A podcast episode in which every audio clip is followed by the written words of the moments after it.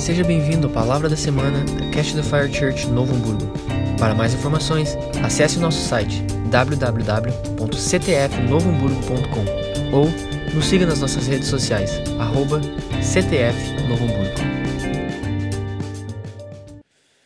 Evangelho de João, no capítulo 17. Vamos orar ao Senhor. Papai, abençoa, Senhor, a tua palavra nessa noite, que possamos ouvir a voz do teu Espírito, que possamos ser ministrados por ti, que possamos, Senhor, receber de ti. Espírito Santo, fala conosco nessa noite, em nome de Jesus. Amém.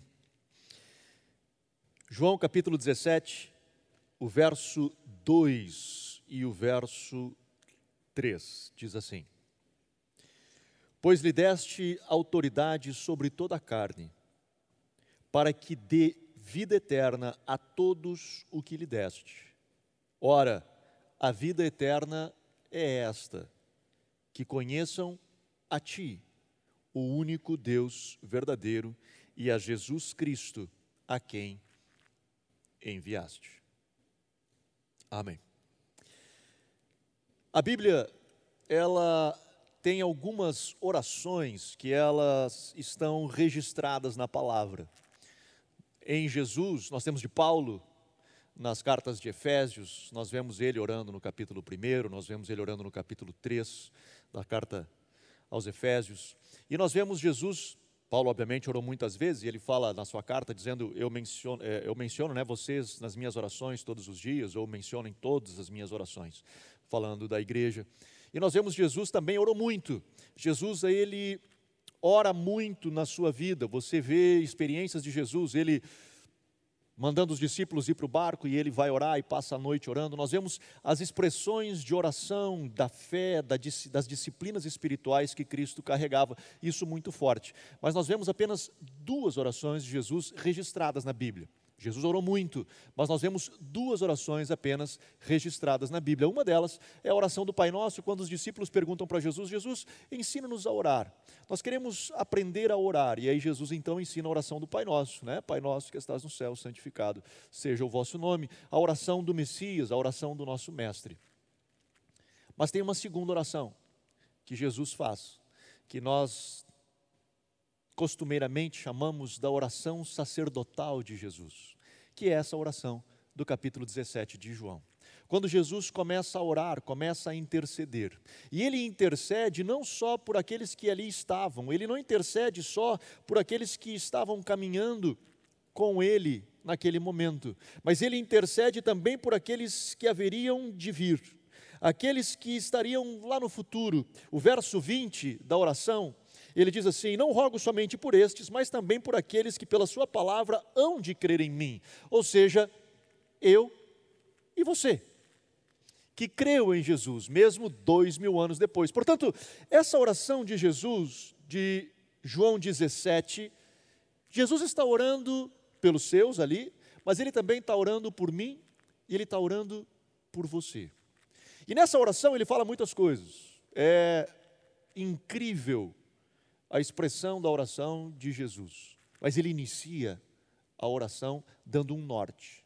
Ele inicia a oração quando ele começa a orar ao Pai e dizer assim: Pai, eu me coloco aqui, eu estou intercedendo em favor dessa galera e daqueles que ainda vão vir, mas ele inicia a oração dizendo o seguinte: Pai, na minha oração eu vejo que tu deste autoridade sobre, tu tens autoridade sobre toda a carne e tu dá vida eterna aqueles que caminham contigo, aqueles que tu deste a vida eterna, aqueles a qual tem caminhado contigo, tu concedeu a eles a vida eterna.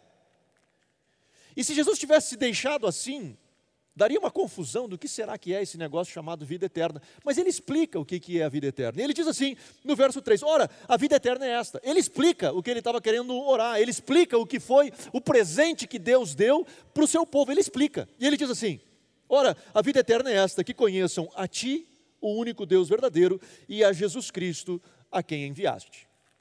Nota que a vida eterna que Jesus explica aqui é diferente da vida eterna que a gente sempre acreditou.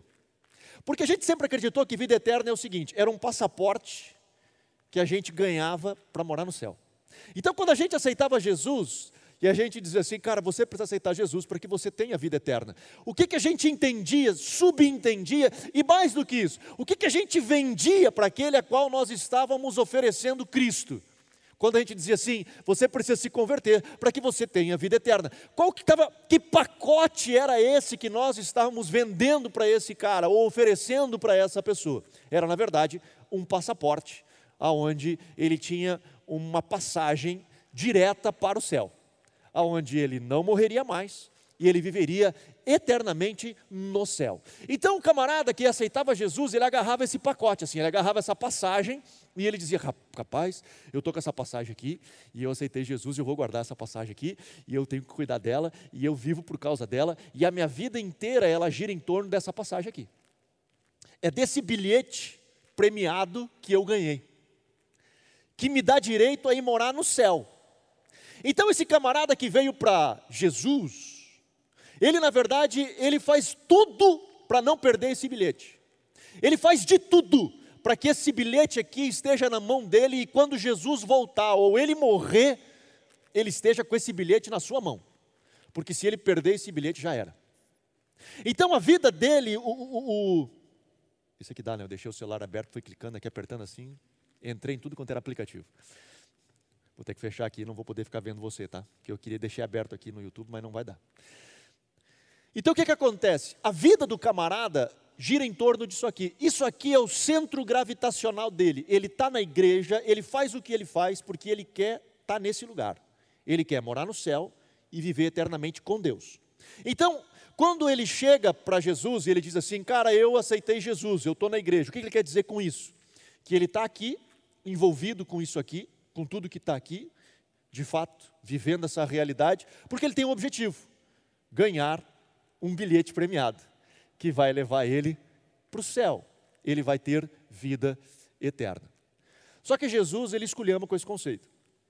Ele não está dizendo que aquele que recebe a Cristo, aquele que aceita Jesus, não vai morar no céu, seja esse céu aonde for, seja ele transcendente lá em cima, ou seja aqui na terra, com novos céus e nova terra, e nós vemos, seja onde for, o que você quiser acreditar. Mas quando nós morremos e vamos estar com Cristo, o benefício de estar com Cristo na eternidade, ele é secundário.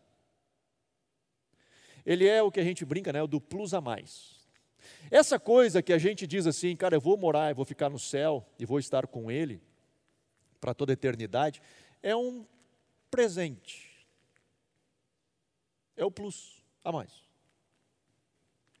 O que de fato importa o que realmente importa quando a gente diz assim, rapaz, você precisa ter a vida eterna. O que, que é a vida eterna? Jesus explica: é conhecer a Deus e conhecer a Cristo, a quem o Pai enviou.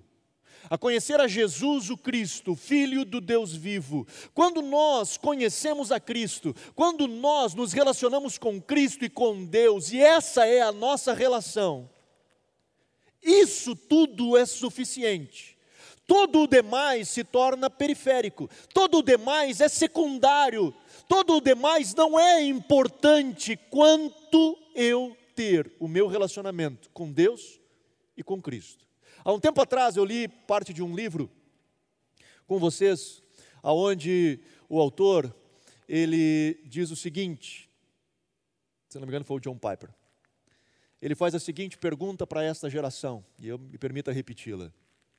Ele diz assim: se você um dia chegasse no céu e lá encontrasse todos os teus amigos, toda a tua família, todas aquelas pessoas que tu ama, você encontrasse no céu todos os benefícios que ele tem, aonde não tivesse mais choro, aonde não tivesse mais pranto, aonde não tivesse mais câncer, aonde não tivesse mais enfermidade nenhuma, e você chegasse no céu e encontrasse todas essas coisas preciosas. Mas se lá no céu Deus não estivesse, o céu seria um lugar bom para você estar? Por mais que a nossa primeira resposta seja: não, claro que não, se Deus lá não estiver, qual é a razão de eu estar lá? Mas essa pergunta, se nós analisarmos ela lá no fundo do nosso coração, ela revela a motivação pela qual eu estou caminhando aqui na terra. Porque se eu estou caminhando aqui na terra, para que um dia eu chegar na eternidade e poder não ter mais choro, não ter mais pranto, não ter mais dor, não ter mais nada, não ter mais viver isso, poder encontrar meus amigos e tananana, eu estou caminhando de forma errada. Eu estou vivendo a minha realidade aqui na terra, me relacionando com coisas secundárias, com coisas que são periféricas à essência da qual é a minha fé, que é conhecer a Deus e conhecer a Cristo. Porque o dia que eu conheço a Deus e conheço a Cristo e eu não tiver mais nada do periférico, isso para mim é suficiente. Por mais difícil que possa parecer. Por mais difícil que seja, talvez no momento, por exemplo, de perseguição. E eu tenho encontrado um bocado de crente agora nessa fase de pandemia, que diz assim: Meu Deus do céu, nós estamos vivendo os últimos dias. E aí nós entramos naquela coisa de: o anticristo está aí, o demônio está vindo, vai tomar conta, e nós precisamos fugir para os montes, nós precisamos correr para algum lugar, nós precisamos não sei aonde. E aí começa a revelar um medo do inimigo. O que para mim mais me demonstra é que essa pessoa, ela de fato passou uma vida inteira se relacionando com o periférico. Ela não se relacionou de fato com Cristo, porque o dia que eu encontro Cristo, Deus, na sua essência, todo o periférico que ainda que venha me faltar, eu estou pleno nele. Eu estou conectado com ele. Mas sabe qual é a dificuldade, cara? É que a igreja é um lugar legal de se estar.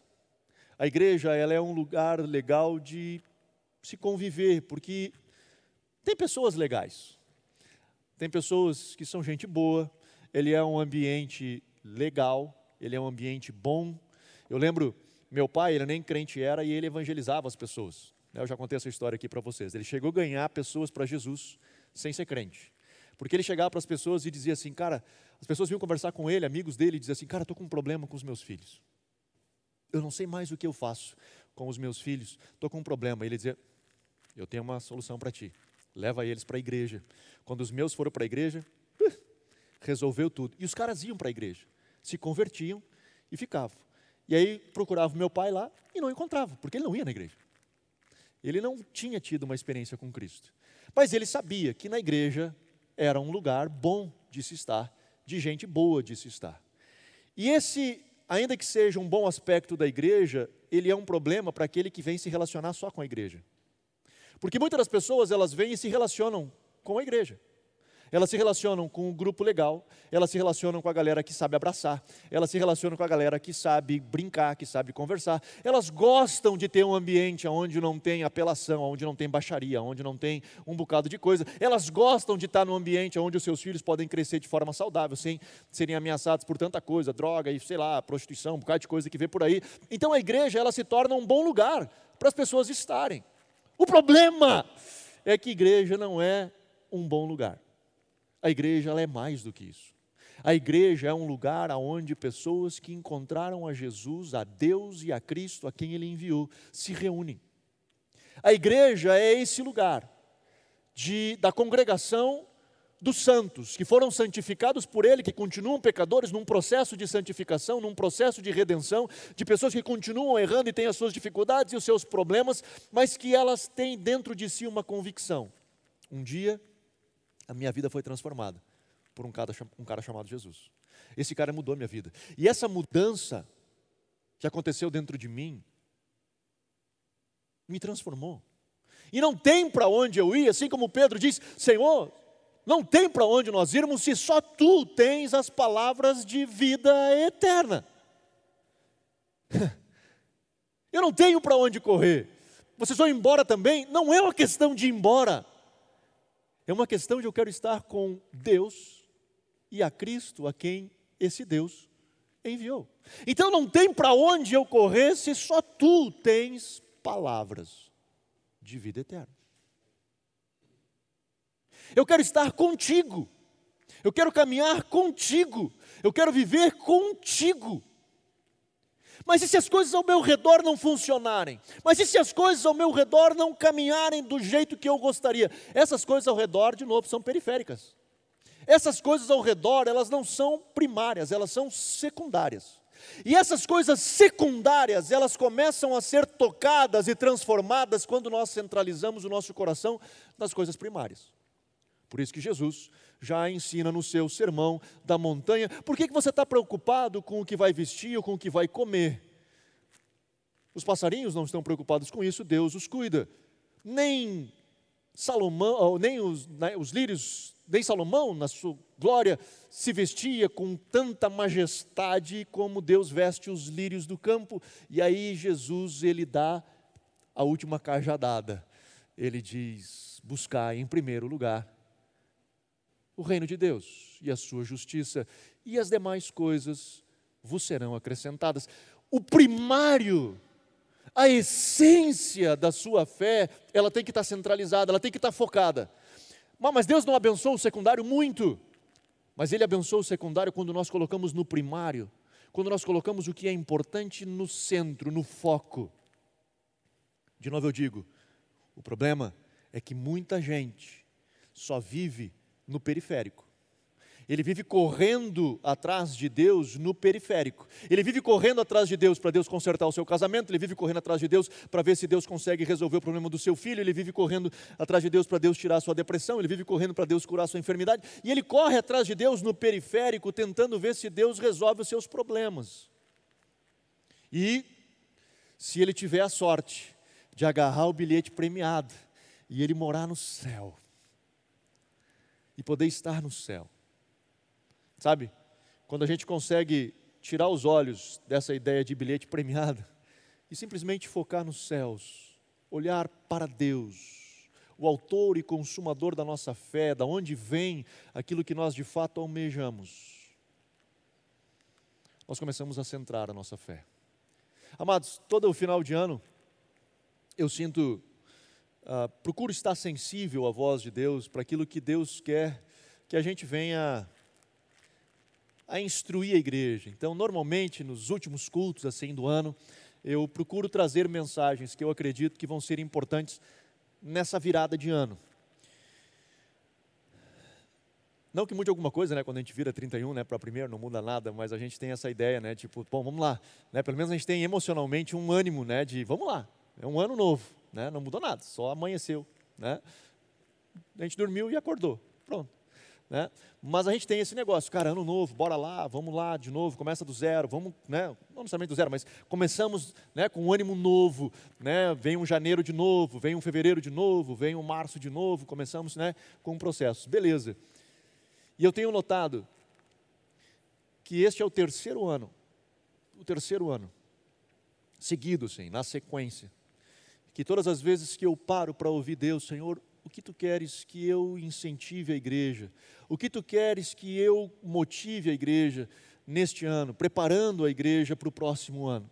Esse é o terceiro ano que o Senhor tem falado a mesma coisa comigo, de que nós precisamos de uma igreja que esteja focada naquilo que realmente importa. Três anos seguidos, eu tenho conversado nos últimos cultos do ano sobre este tema que os nossos olhos precisam estar voltados ao que realmente importa.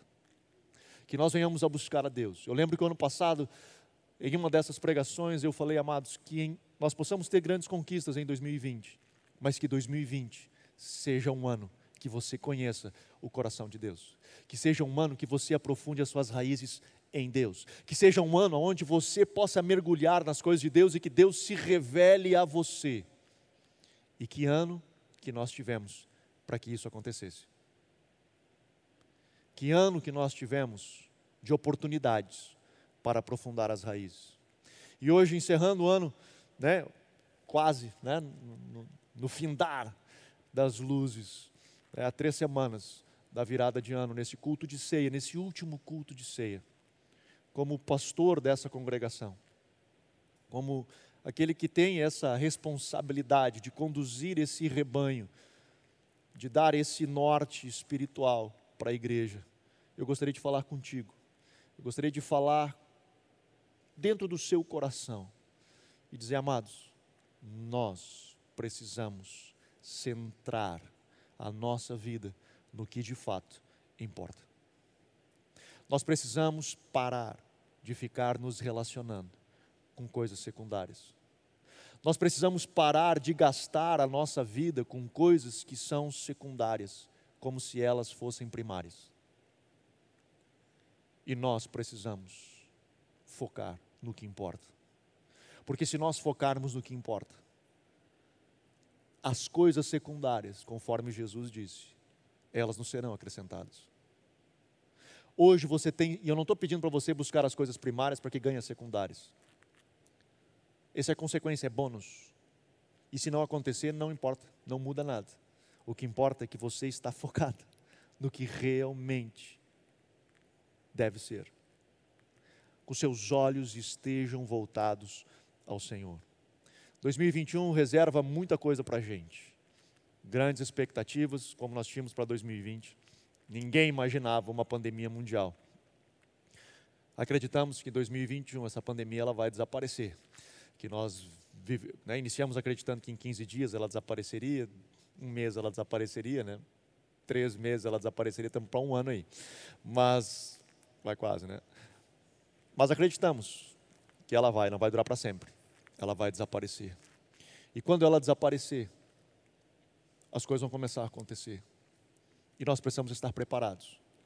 E eu entendo que essa é a minha responsabilidade como pastor dessa congregação de ajudar você, de preparar você.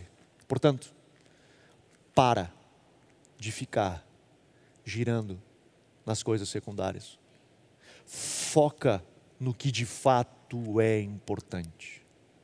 Talvez você veio na igreja, você curtiu a igreja, você gostou do ambiente, você gosta, até tem servido em algum ministério, tem ajudado, tem contribuído, tem feito com um bocado de coisa, mas com quem você está se relacionando?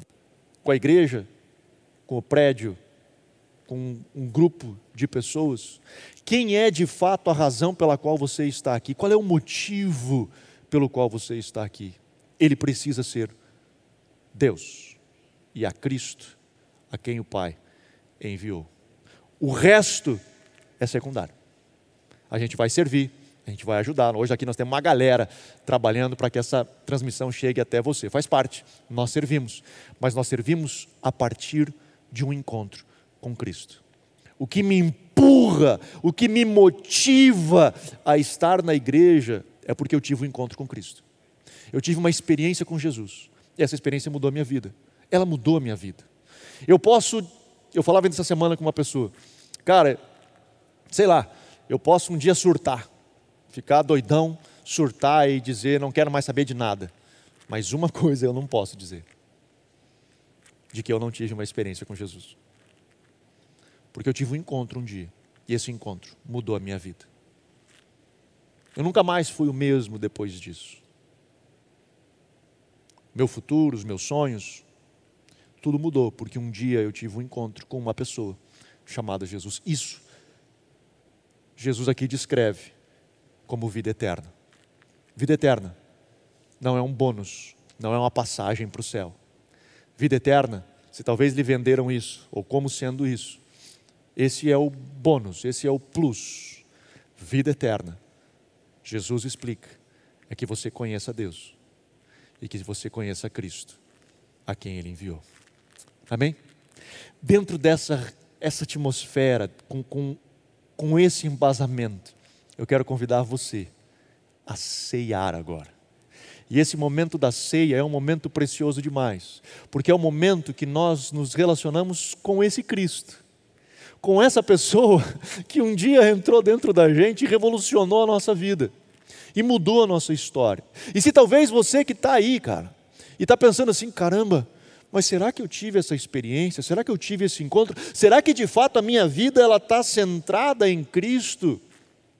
Hoje, aí com os elementos, o pão e o suco diante de você, na sua frente, esse é um bom momento de você orar e dizer: Jesus, eu quero ter essa experiência contigo. Eu quero ter esse encontro contigo. Eu quero viver contigo. Eu quero viver a partir de ti. Que a minha vida tenha como centro gravitacional Cristo, não a vida eterna, não o céu, não o bônus, não o benefício, mas que o meu centro gravitacional seja o trono. Essa é uma boa oportunidade. Eu sei de testemunhos de pessoas que nesse momento da ceia chegaram na igreja até bêbados. e no momento que cearam, no momento que pegaram dos elementos da ceia e participaram, ainda que desse jeito, ainda que todo estrupiado, né, tudo arrebentado, no momento, às vezes até sem condição mental correta, mas que se colocaram ali, Jesus veio e de forma milagrosa, todo o efeito do álcool saiu e aquela pessoa teve um encontro com Cristo e a sua vida foi transformada instantaneamente, miraculosamente. Eu quero encorajar você a ter um encontro com Jesus. Por isso aí, onde você está? Eu quero orar contigo. Pega aí o seu pão, pega aí o seu suco, a nossa galera aqui também, nós temos povo aqui, vamos poder estar participando junto da ceia e vamos fazer isso juntos é, nesse momento. Então você que está em casa, gruda aí, pega o seu pão, pega o seu suco eu quero poder estar orando contigo, quero poder estar abençoando esse momento em nome de Jesus. Pai, eu abençoo este pão, eu abençoo, Senhor, este suco ou este vinho, Senhor, e de cada um da, que estão em casa, daqueles que aqui estão, daqueles que estão em casa. Eu os abençoo, papai, nessa hora, em nome de Jesus. Eu te peço, Senhor, tua palavra diz que este é a verdadeira comida e esta é a verdadeira bebida. E daqueles que deles se alimentam, se alimentam para a vida eterna. E nós, papai, queremos nos alimentar para a vida eterna. Que vida eterna é esta que conheçamos a ti e ao teu filho a quem enviaste. E por isso, pai, nós queremos nos alimentar. Nós queremos, Senhor, estar vivendo disso, a partir disso, em nome de Jesus. Em nome de Jesus. Aleluia, aleluia. Você que está aí, pega o seu pão. Nós estamos juntos, a galera está pegando aqui também. Eu quero ler esse texto com você, esse que eu acabei de citar na oração, também no Evangelho de João. Ele diz assim: no verso 53 do capítulo 6 de João. Ele diz: Em verdade, em verdade vos digo que se não comerdes a carne do filho do homem e não beberdes o seu sangue, não tereis vida em vós mesmos. Quem come a minha carne e bebe o meu sangue tem a vida eterna. É disso que nós estamos falando.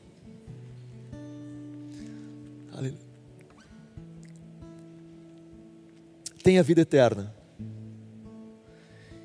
E, versos, e a sequência do verso diz: E eu o ressuscitarei no último dia. Pois a minha carne é a verdadeira comida e o meu sangue é a verdadeira bebida. Quem come a minha carne e bebe o meu sangue permanece em mim e eu nele. Assim como o Pai que vive me enviou, eu vivo pelo Pai, assim também quem de mim se alimenta viverá por mim.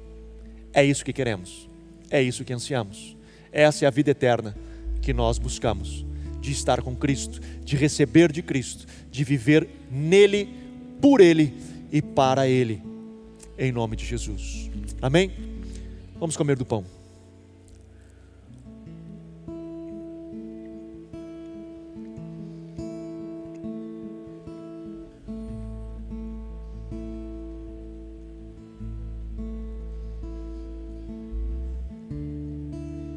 Aleluia. Aleluia. Obrigado, Jesus. Obrigado, Jesus. Paulo escreve e diz: semelhantemente, depois tomou o cálice, dizendo: Este cálice é a nova aliança no meu sangue, fazei isso todas as vezes que beberdes, em memória de mim. Senhamos o cálice.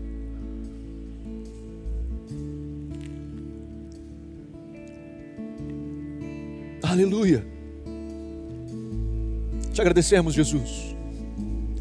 Te agradecemos por esse momento. Te agradecemos, Senhor, por essa bênção que tu nos deste, que é a ceia. E nós estamos aqui vivendo, Senhor, este momento e convidamos a Ti, Cristo, o cabeça da igreja, o cabeça do corpo de Cristo. Te convidamos, venha estar conosco. Nós estamos aqui por Ti nós vivemos aqui por ti, nós só estamos aqui por tua causa. É por ti, Jesus. É por ti, Jesus. Não é pelos teus benefícios, não é pelas o secundário, pelo periférico. Nós estamos aqui por ti. Tu és a razão. pela qual um dia nós dissemos sim. É só tu que tens as palavras de vida eterna. E nós, Senhor, nessa noite, te agradecemos, porque podemos participar desse momento tão precioso que é a ceia do Senhor. Se conosco, ministra-nos. Eu te peço, em nome de Jesus, em nome de Jesus. Aleluia, aleluia. Vamos adorar, vamos adorar. Eu sei aí na sua casa, onde você estiver, vamos adorar. Vamos convidar Espírito Santo, vem, vem na minha casa, vem na minha sala, vem no meu quarto, entra no meu carro, aonde você estiver. E vem, Espírito Santo, vem sobre cada um de nós, em nome de Jesus. Aleluia.